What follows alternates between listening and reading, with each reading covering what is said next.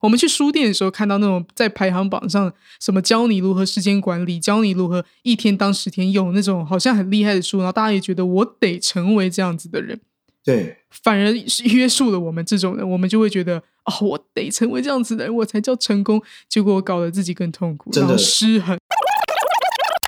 本我的，如果他认知赚钱对他有帮助，哦，你不用问他，他已经就冲出去了。如果本我认为感情对他很重要，你也不用问他，他就去勇敢去追求。哦，可是反过来，如果今天是一个家庭脉络强的人呢，嗯，家庭脉络的他就不一定哦，他可能会觉得说，嗯，感情对我来说可有可无啊，他也不一定会想要去拥有感情或者是财富，觉得钱够用就好，为什么我要赚很多？可是今天呢，如果他在赚钱的事业上面有给他强烈的依赖感，这个家庭脉络强的人就会很努力的去工作赚钱。我们的人生都有一组命运方程式，里面装着自己和这个世界互动的密码，带我们突破层层难关，获得胜利。这里是好运方程式。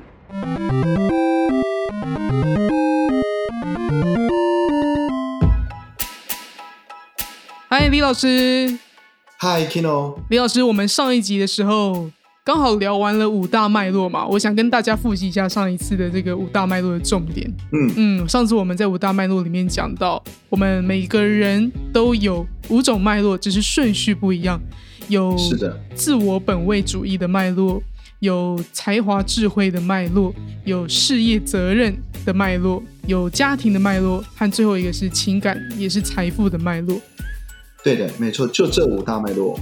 对，前面我们讲到这五大脉络，每一个人需要的先后顺序不同，所以引发的呃，可能谈感情啊，还是追求事业，还是成家的这个时间时序都不一样，引发了不一样的自动导航系统。嗯，那今天呢，我就想要来请教老师说，诶，其实这五大脉络里面，好像也能看到我们的所谓的作息的能量时间，对不对？是的，没错。那这里我就想要特别提到一件事，就是我上次跟老师有私底下聊了一下，我最近有一个困扰，就是我常常觉得工作使不上力，觉得早上起床想要赶快投入工作，却没有那个动力，我觉得很不想做事，但是又觉得啊罪恶感好深，有好多工作要做，可是为什么就是觉得动不起来，或是打开电脑就特别分心，特别会东摸摸西摸摸这样子。然后结果老师您跟我分析了一下我的能量状态，结果发现，哎，我是一个很适合在晚上工作的人。嗯嗯嗯，我好像工作时间就两个时段，老师你建议我的工作时间是下午一点到三点，还有晚上七点之后。是的，对，所以时间很短。其实我一天工作时间就两个小时或三个小时。对，这个完全颠覆了我以前想象，我工作得八个小时，或是我得早上起床，然后诶喝杯咖啡，我就赶快开始展开我中午前要先做完什么事情。对我就有点颠覆，我就想到一件事很妙，嗯嗯嗯，就是啊，我之前住纽约的时候，我发现我就是能够早上起来工作的，嗯可是我人回到台湾的时候，我就发现我晚上才会有灵感，然后我早上就是昏昏欲睡。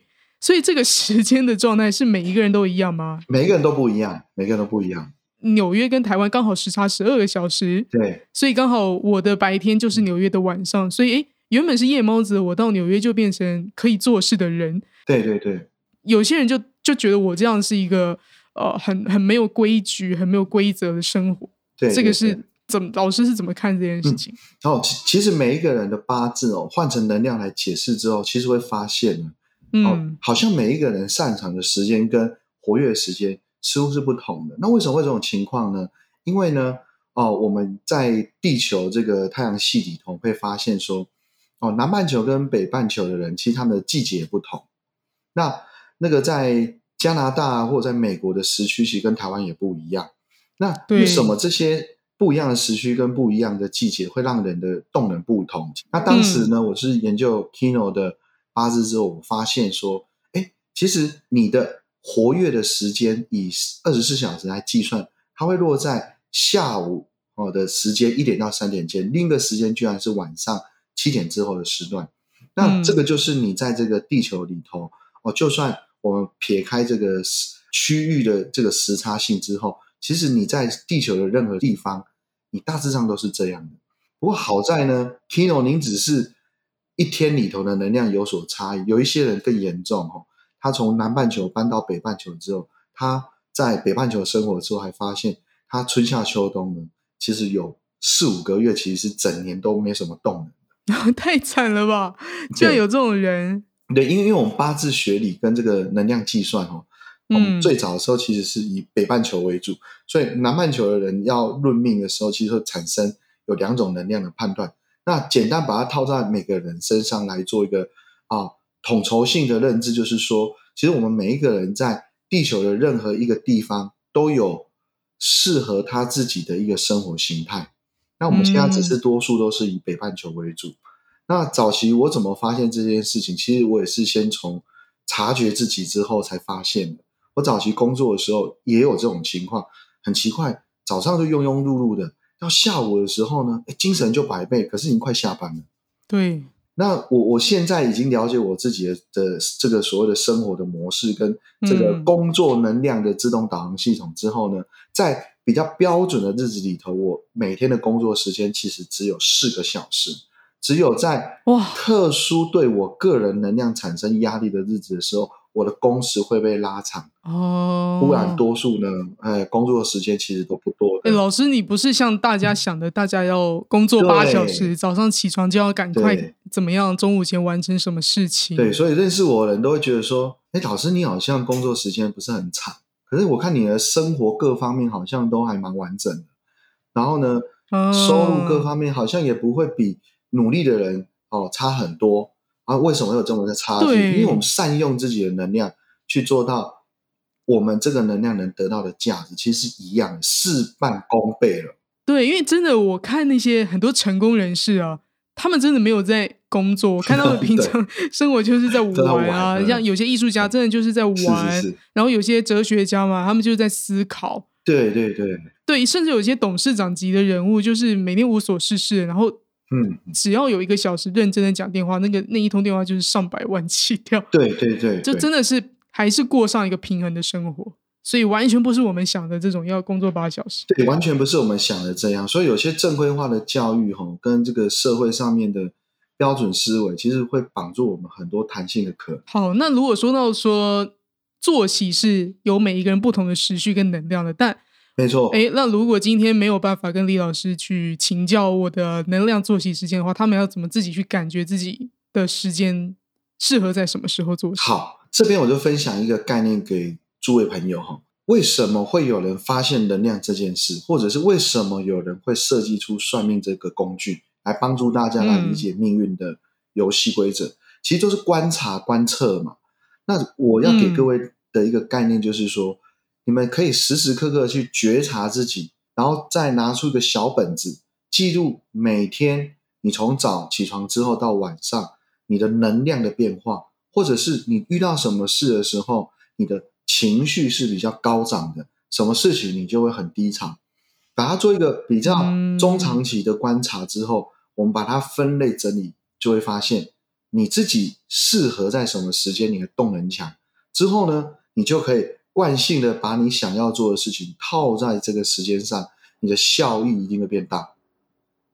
哦，我自己记录一下我早上做事的效率。不哎，有点有点像女生记录自己什么月经来的时候哪一天情绪比较不好。其实这都是一样的道理，只是我们大家都会认为说，哎，我们要面对的工作这种是比较严肃的课题。然后面对的可能生活上很多是需要你花费很多动人的事情的时候，你会觉得这一定有一定的方法跟套路，其实没有。对你一定要先了解自己的的一个能量的的一个起伏之后，你去做任何事情才会有比较好的价值。哦，OK，所以啊，大家就是可以自己感觉一下，早上我我好，我硬要逼自己八点起床工作好了，那你效率如何？你本来想要做到那个最重要的事情，你花了多久时间做到吗？嗯，然后或是你甚至在一个奇怪的时间点，像我晚上哎八点做事做到十点，就哎特别有效率。但是那时间本来就应该要准备睡觉。对，这个我我个人其实跟 Kino 是很像，我也是属于比较那种下午之后精神才会百倍，白天真的是就是庸庸碌碌，或者是不知道在做什么。呃，我们这种人就适合住国外吧？对对，我们这种人比较适合 住国外，因为时差的关系，所以会让我们动能就比较长存。就相反，对，相反。OK，对，那即便知道我工作时间是下午一点到三点，可是嗯这段时间里面，我还是会有一点我不知道要怎么让自己动起来的感觉。我就想说，哎，其实我们聊到五大脉络，这个东西是可以从五大脉络的角度来看到什么东西可以成为我的动能吗？什么东西可以让我哦，可以呃，动起来，可以，放大我的能量。好，刚好 Kino 您有提到哈，就是就像我认识你的八字之后，其实我有发现，你是一个需要被需要之后，你可以引发你的动能哦，在你的八字里头，你有有这样一个脉络的一个一个情况。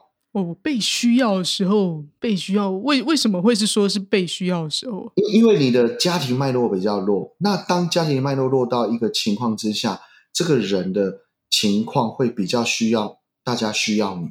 哦，这个时候你的工作起不起劲，就是你没有塑造一个被需要的空间、嗯环境，自然而然你就拉不起进来。我要做什么？因为你的那个嗯安全感不见。嗯，我希望有人看到我，知道我呃可以给出什么价值，我就会诶动起来这样。对对对，那这样来讲的话，我是属于五大脉络的哪一种？哦像像您来说的话，哈，那另外一点就是因为你也是属于才华型的，啊，你的这个才华就是智慧跟这个才华能量脉络，你也算是蛮核心的一个地方。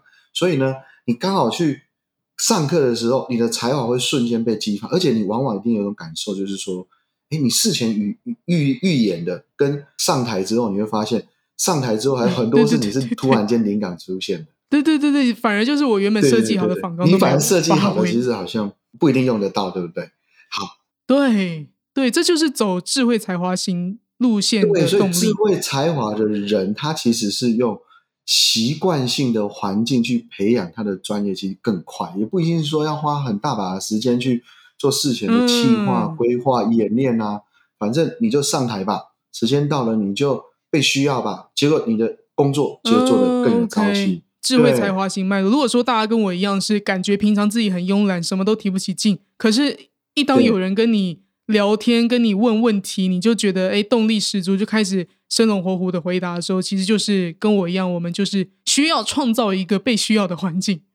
对，如如果跟 Kino 您是很接近脉络嗯的人，当然就是这个模式跟这个套路对他来说，嗯或对你个人来说就是有帮助。那环境嘛，除了人以外，我的环境也是嘛。这个才华脉络强的人哈，他其实有个能量，就是他很自由，他变化性多元。嗯，那我也要让它静下来了之后，水域静才会开始再动、再出发。嗯，哦那什么情况会让你会变静下来而可以再出发？其实是环境，比如说你会在环境有一种讯号，这时候你很需要一个一首歌，嗯还是一杯咖啡，还是一个灯光，还是一个情境。对对对，那个氛围给你之后，你的能量就听说听非洲鼓的音乐会动起来，对对我来说类类类似嗯类似，就是说才华型脉络的人哈，往往会有这样的情况。嗯，那你你你就想想看啊，这才华型脉络的人如果跑到那个那个那个一般公司行号，怎么可能他会有才华？哦，对啊，我我在公司里面就有一种各种被压榨，然后我也会很痛苦。那你知不知道那个全世界人才最多的公司是哪一间？是 Google, Google 对那你看 Google 怎么给他的才华型的员工对，给他各种空间，游乐园什么的他。什么都给他，对不对？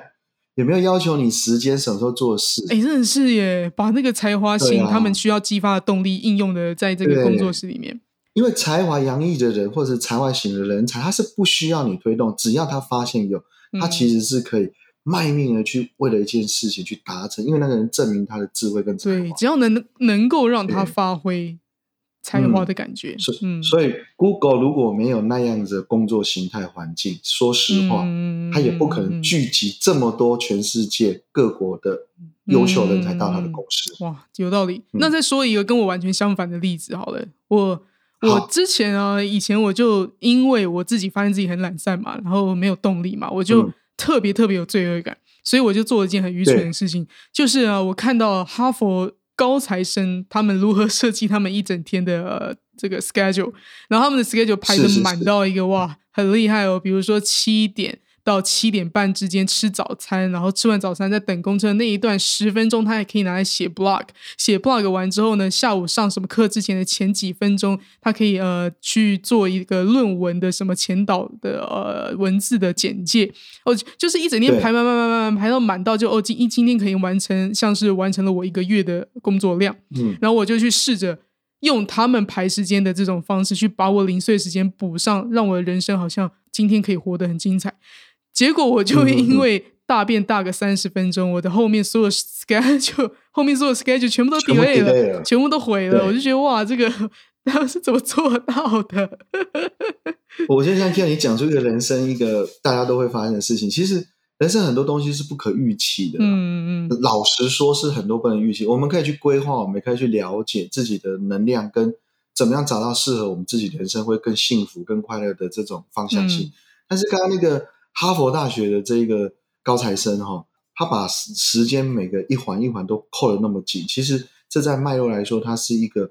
比较是属于这种事业脉络强劲的一种一种事业脉络型，对，嗯，另外一种事业脉络型，事业脉络型的才会这样，因为事业脉络的特色就是两个，第一个他很喜欢去接受高压，嗯，第二个他喜欢挑战任务跟困难，哦，越不可能的感觉，他就越觉得我今天要完成一百件事这样，对他会去挑战。那你说这有没有强迫症？其实有点神经病，干嘛？有点神经病或强迫症的情况去。像这种很极端的范例或者是 sample，并不适合大家去学习，因为这完全没有针对个人的能量去做设计。这一点其实会造成你无法长久，而且你不会活得。而且我发现，就是对老师你说的，像很多我们去书店的时候看到那种在排行榜上，什么教你如何时间管理，教你如何一天当十天用那种好像很厉害的书，然后大家也觉得我得成为这样子的人。对，反而是约束了我们这种人，我们就会觉得哦，我得成为这样子的人，我才叫成功。结果搞得自己更痛苦，真的失衡。对，然后就生病，然后就什么事都做不了。像这种高材生这种生活形态，我以前在高中的时候我学习过。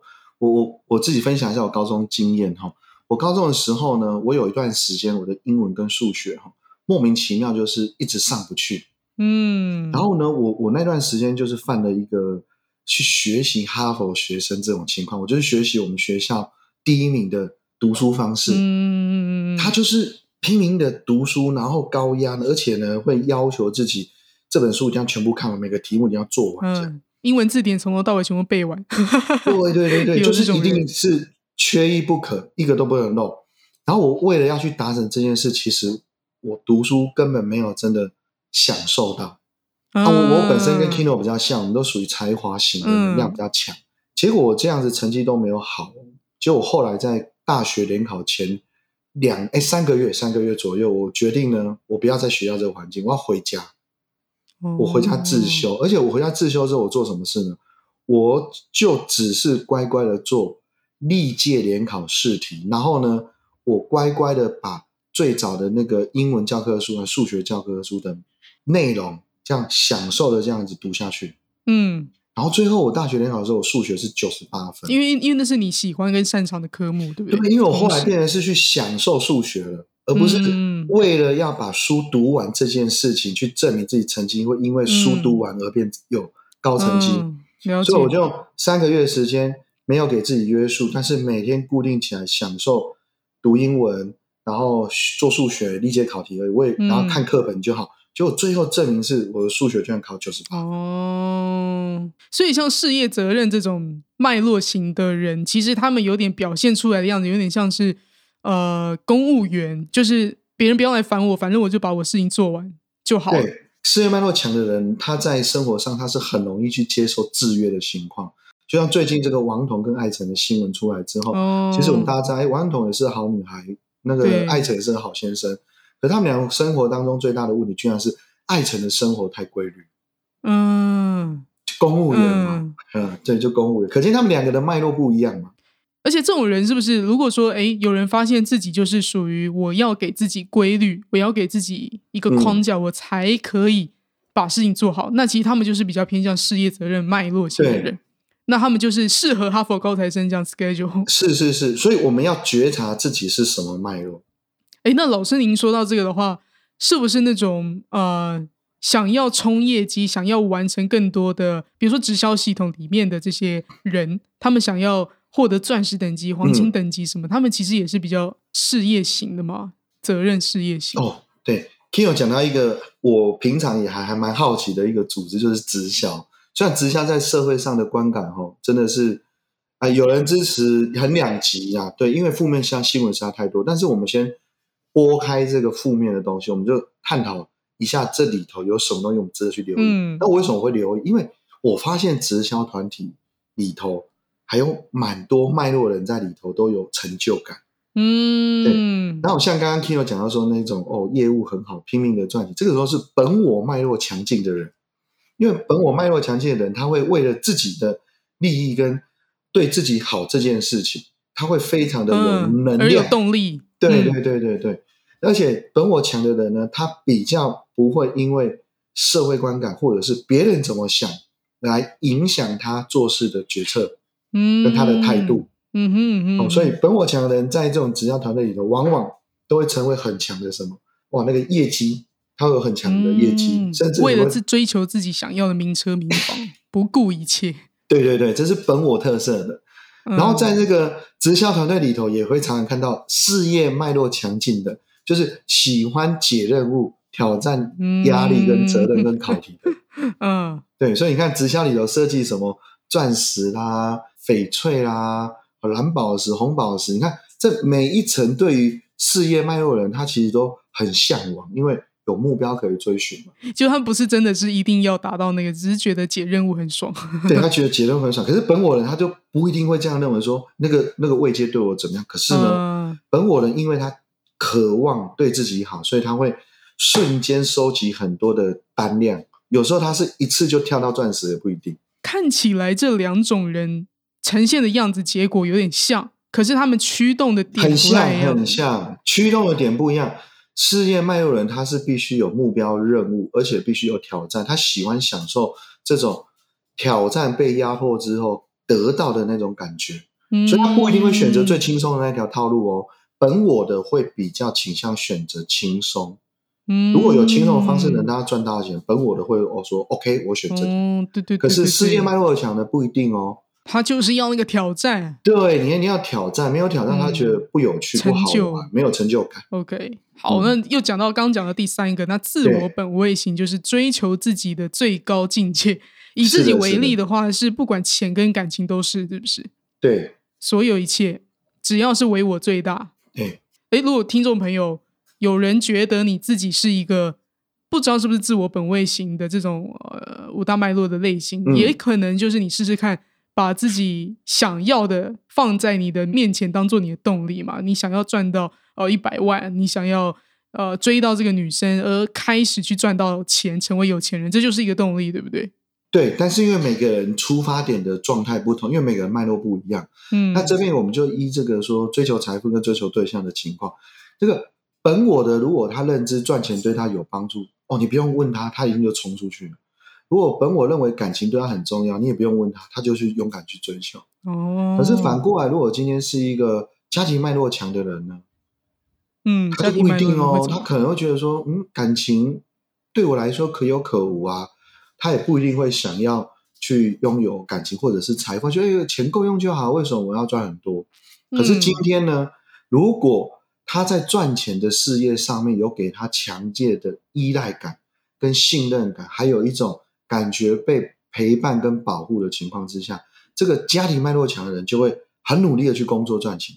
像什么样的情节会让他觉得被陪伴到？哦，你说像什么情节会让他？对啊，家庭脉络的人，要什么样情节让他觉得有动力？比如说，我我们来讲一个家庭脉络的人，他怎么样在团队里头去赚到钱？哈，嗯，我们还是用直销，因为直销这个团队实在太多东西可以可以拿来讲。各种人，嗯，如果有在经营直销团队的。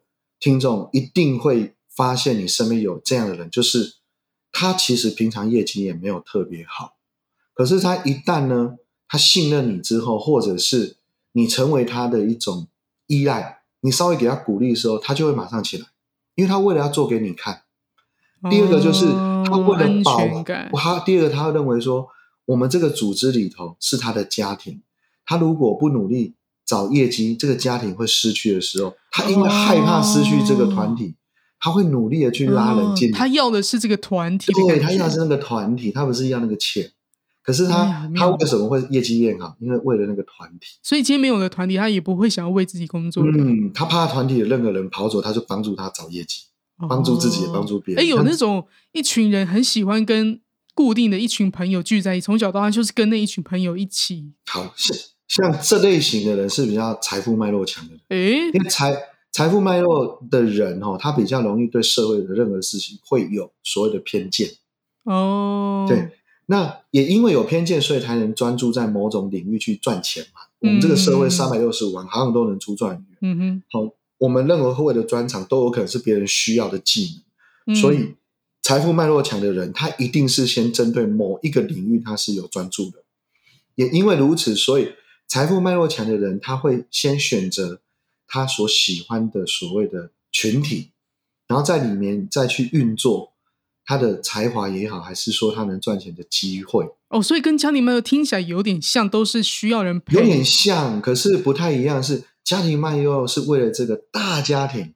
嗯，大社会这个大组织，而且重点是，因为他需要他，因为他依赖他。哦，有依赖，有有一个且家庭脉络强的人，嗯他比较不敢去做决策，哦，需要有人帮你决定事情，有人在你而且他不背后，嗯而且他不会有偏见。家庭脉络的人比较不会有偏见，所以家庭脉络强的人，往往如果在家庭，你会发现他不太会去批评爸爸妈妈，就算爸爸妈妈不 OK，他也不会说爸爸妈妈不 OK。诶，对嗯，可是今天财富脉络强的人就不一样喽。虽然他也会寻找自己的群体群体，可是那个群体里头的组成是必须跟他是符合同样偏见的那群人，哦，对比如同温层，同温层，嗯同温层强的他就会去那边，就有点像现在那个不管现在的网络上 YouTuber 啊，还是说这个 Podcast 好的节目，都有很多不一样的群众，那一定是支持他的才在里头听，那都是一个群众力量，小小的群众，哦只是把它化化小变大。那像财富脉络、财富情感脉络型的人，要怎么获得自己的动力呢？嗯，就是找财富到适财富情感脉络的人的动力哈，我们往两个层。首先，第一个是有共同理念跟兴趣。反过来，他因为财富脉络，他夹杂另外一个感情特质，所以有些财富能量强的人，他一直找不到人生方向，是因为他缺少伴侣或缺少恋人，嗯身边没有爱，他没办法启动。所以有些财富能量强的人，他是需要有另一半陪伴的，这样子他才可以勇敢的去踏出他生活中的任何一步，甚至还可以敢走出去嗯找自己的。那个感觉是是爱情，是不是？是要是比较像爱情，而不是说我有一个事业伙伴跟我一起做事。对他必须要享受那个情感，因为情感也代表欲望。会赚钱的人就是对生命当中他有欲望嘛，任何的人事物啊，他都有欲望，他才想去赚钱。对一个无欲无求的人，嗯他怎么会想赚钱？他就不会想赚钱的。所以财富那脉络当中，哦。嗯，会讲到感情这一块，也是有它的原因的。哦，欲望啊、有有什么相关职业是跟这个很有关系的？完全是走财富情感路线的职业，嗯，比较，如果你要这样讲，极端哦极端。以我我比如说以安利来讲，安利这个直销里头，他是蛮倡导一就是夫妻同做，哦，我有这样子所以的设计，它其实有强调这种财运跟感情一起做，他要夫妻一起做，哦，他两个一起做。对，那你说在这个社会上有哪一种工作是一定要有感情之后他才能发挥事业的？目前的工作上是没有这件事的。嗯，那个是嗯你的状态，比如说我今天会去愿意上班，我愿意在这个工作努力付出，每个人状态不同。如果是财富脉络强的，他感情基础不好，他是没有办法努力工作。可是我们从那个上班族的生活当中，我相信上班族的朋友们一定会观察到，你的身边有两种人，就是有一种人呢，就是他今天要约会了，他整个人心情啊、穿着啦、嗯嗯嗯，全部都不一样的。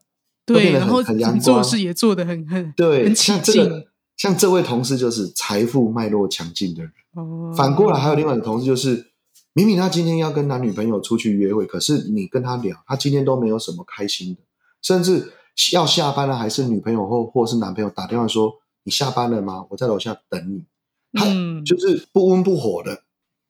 好、所以财富脉络这件事情，它是触动我们赚钱、追求欲望的一个代表，但是它在我们工作形态上，并没有因为你因为财富脉络，所以你会产生什么样的工作形态。可是它可以代表说，你在工作上的动能背后，跟你在追求金钱跟欲望的这个同时，你是需要哪些能量的？哦，那为什么说情感脉络在这个社会很多？是因为我们现在的文化哈，跟这个哦现在社会当中的步调跟思想，其实就是比较经常性塑造出事业脉络跟财富脉络强的人。哦，对对对，因为大家都开始倡导说，呃，我们要工作，比如说八小时，然后要负起责任，然后要要几岁就开始要思考结婚买房。就是有一些社会的框架啦，不管是亚洲还是西方，都会有一些社会的框架。对，我得追求这个，我得追求那个，对，就会变成这样。对，但是其实每个人活出自己的脉络的话，是回到我们一开始说的，会是一个你自己觉得很平衡的状态，也不会是过多。哎，有些人可能真的就是要过多的工作，让他才觉得平衡；有些人就是要像我，对，反过来变成像哎像我这样子很慵懒，然后只要有人。出现的时候，需要我的时候，我才会动起来。就是大家的这个平衡系统不太一样，对对。但是在这平衡系统里面，我们都可以活出完全很自在、很有效率、属于我们自己生活生命中的这个最佳的一个样子嘛？是的，是的。那我想要问老师，那就我想问老师的问题就是：那这五个脉络系统是？每一个人多少的比例都会有，还是说我知道，哎，我让听起来我就是智慧才华型脉络，那我就是一定得是呃去塑造一个环境，让大家来问我问题。好，我我们今天节目一开始，其实我们先聊到时序的重要，也就是说，每个听众朋友在搞懂说啊，原来我我是白天的工作，我的能量强，我晚上工作能量之后，你第二个要察觉自己的是什么？你的生命当中有哪些脉络是你比较强劲的？实际上就是这五大脉络。我们今天节目就在讲这五大脉络。那一个人到底是拥有一个脉络还是复数的脉络？答案是复数的。哦，我我可能有才华型，但那只是因为比例高，比例高低都有。基本上我们人是复合的。嗯，那那为什么复合才是这个世界所期待的呢？你看哦。老天爷来创造我们每一个人能量，实际上它就是多元的组成，所以我们有不同的种族、不同的文化、不同的区域性，产生不一样的生活形态。这无非就是要让这个世界更丰盛嘛。那那我们现在这个社会就是莫名其妙就把我们人挤进去，好像只有财富脉络最重要，事业脉络更重要。那这往往就会产生所谓的能量不平衡，那当然就带来什么社会的灾难跟所谓的社会现象。都是负面的社会现象多，好，那那今天我们在节目里其实要倡导一件事，说，哎，希望大家可以去观察、察觉，说，原来你的能量是有高低，同时你在这五大脉络当中，也许你所拥有不是只有单一线性，你其实是复数线性的。那这些能量的高低，你要再去细细的去感觉，跟着去咀嚼，说你是不是财富比较脉络比较强一点，还是说本我比较强？先把这个。最强的那一块先把它满足，你再横向的去发展其他，这样这个社会才会大龙统大龙统一在一起，嗯嗯那这个社会才会更健全，不会像现在就是啊，你看财富事业大家追求的很极致，可是你的生活婚姻家庭你并没有搞好啊，甚至健康健康本身也没有处得很好，你看容易生病啊，对，婚姻容易出状况，都恶性循环去，最终你看连我们的地球环境其实也不平衡的。自己要先平衡，外面的一切才会平衡哦。没错。OK，那我想要简单的复习一下。所以说，有了前面老师说到这个，诶，我们要觉察自己的平常一天下来这个哪一个时间点对我们来说能量比较好以外，我还可以获得一个有点像是我们的能量放大器的状态。那在五大脉络里面，我们就可以去觉察一下，说，诶，如果说你自己觉得你。是一个为了自己可以得到什么东西，为为了自己可以得到爱情，为了自己可以得到你想要的名车名房，而你会不顾一切的去赚钱去工作，那你可能就是属于比较自我本位主义脉络能量较强的人。你可以去用这样子的方式当做你的一个能量放大器。那如果像跟我一样是属于这种没事就是躺在家，然后觉得啊什么都不想做，然后但是有人出现需要你的时候，你就觉得哦，我可以展现我的才华，我可以跟你分享我所知道的一切的时候，我就会开始动起来，后面就开始哦，能量就一直延续，一直延续，可以做其他事情。那你可能跟我一样，就是属于这个才华脉络、对才华智慧型这种脉络的人，那你可以去设计这样的情境，让别人需要你。而且我觉得老师讲到这个。还帮我想出了我的事业模型，我的事业模型居然就是要去多开一些直播啊，去呃把它固定化的变成我的日常。所以，哎，五大脉络还不只是找到我们的日常生活能量，还找到了属于你、适合你的工作形态，或者甚至是商业模式。没错，没错。那再来呢？还有另外三种啊，就是如果说你觉得你是一个造表超课就可以完成事情的人。可以让自己很自律的话，你的事情就会进行的很顺。但是你没有一个框的话，你就会什么都没办法做的话呢？你可能就是事业责任这种脉络型的人，给自己多一点挑战嘛，给自己多一点设定，明天还可以做到多少事情，那你就会真的想要去完成。对，然后再来呢，第四个，第四个，如果说你觉得你需要有很多陪伴、安全感。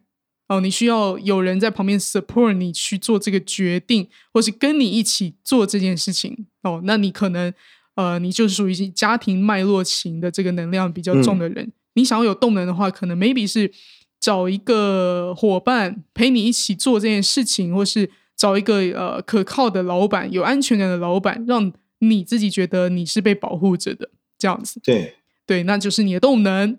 那最后一个老师有刚讲到的，就是情感财富脉络啦。如果你觉得你需要透过追求一个你想要的欲望，追求一个你的爱情，你去感受很多你可以得到的这些感官上的心灵上的富足，那你就会很稳定想要去工作，很愿意去好好的去做你脚下要做的事的话，那也许就是情感财富脉络型的人。对，那以上就是大家可以去听听看，说，哎，哪一种是对于你来说可以放大你能量、加速你动力的方法？因为我们今天只是先把五大脉络各自以单线性的解释跟分享给大家，那实际上他们是可以交叉在产生往下延伸，至少还可以变成辅助型形态的，可能还有大大约有二十五种的一个状态的人在这这里头，比如说我们把。财富脉络加上才华脉络者，这两个又是什么能量？就不一样喽。他是一个，他的才华洋溢，他有专业，然后他会延伸跟财富有关，同时带来财富的爱情。这种人特质是很好玩，就是说，如果他今天长得很帅，像刘德华四大天王一样，如果你今天因为帅而爱他，他不快乐哦，他要因为才华而爱他。哦，这个组合不太一样，就造成不一样的才华兼。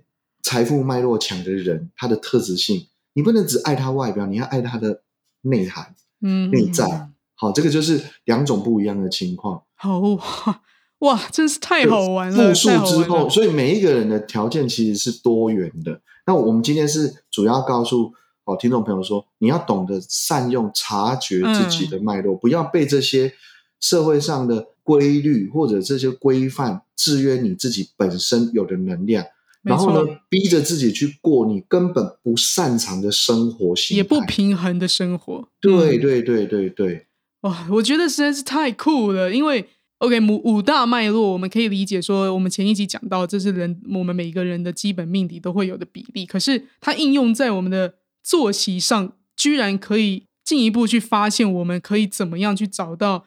我们怎么生活？我们的事业该怎么去进行？对，因为反之，我想要寻找一个作息，其实那换句话说，就是我要如何找到动力。只要动力做到了，那就是效率。有了效率之后，谁还会反过来说？那你几点有没有做什么事？因为你最后要做到的事情有做到啊，那其实本质已经处理完了。所以那个那个，我我觉得那个玩命的那个概念，有点像是在里面找到真正要解决的问题，而不是。在那个表面对不对？去表面去说什么？我们怎么去规划时间才可以做到多少事？然后说什么二十四小时不够用什么的？其实那都在处理一个表面。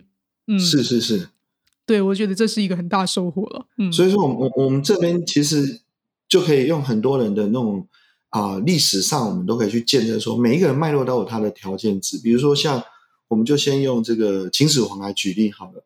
那我常常说。很多人都误会秦始皇，秦始皇其实是一个事业脉络很强的人。呀呀，为什么他大一统这个全世界？他为的是要让这个中国有一个一定的标准，皇帝只有一个，天下都应该有一定的标准。所以你看，他因为事业，所以他可以有很多决策是完全是可以不遵守的。他原因就是为了是要让自己拥有事业，而且事业还是为大家环境好的，并不是说只为了他。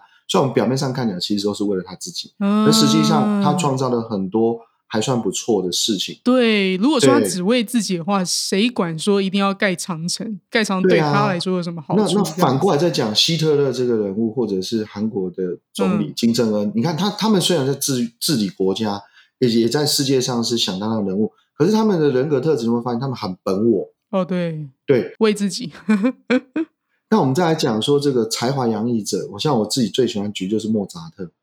然后你看他莫扎特为什么他音乐到最后发光发热，全世界把他的创作变成全世界流通的世界名著，是因为他后来选择要为自己的才华而去展现他的创作，不再是为嗯家人付出了。嗯，自我主义，对，所以他二十五岁后在改变他整个创作的模式之后，他最后创造许许多世界名著。嗯，你尽量的活用这个脉络给你的能量，去找出你不管是在事业上的的角度，嗯。还是什么样的工作形态，我觉得都要认真的思考过，好好的，这样才不会造成说你庸庸碌碌去上班，其实你不会有所对，成就。对对对。对，我们每个人都要自己去找出自己的自动这种内在的自动导航系统。它会牵引你往最美好的那一那一段走。好哇，我觉得这个真的太酷太酷了。今天讲的这五大脉络，因为呃，它完全颠覆我们对于刚刚说到的这些的反思啊、反转、日常作息的翻转，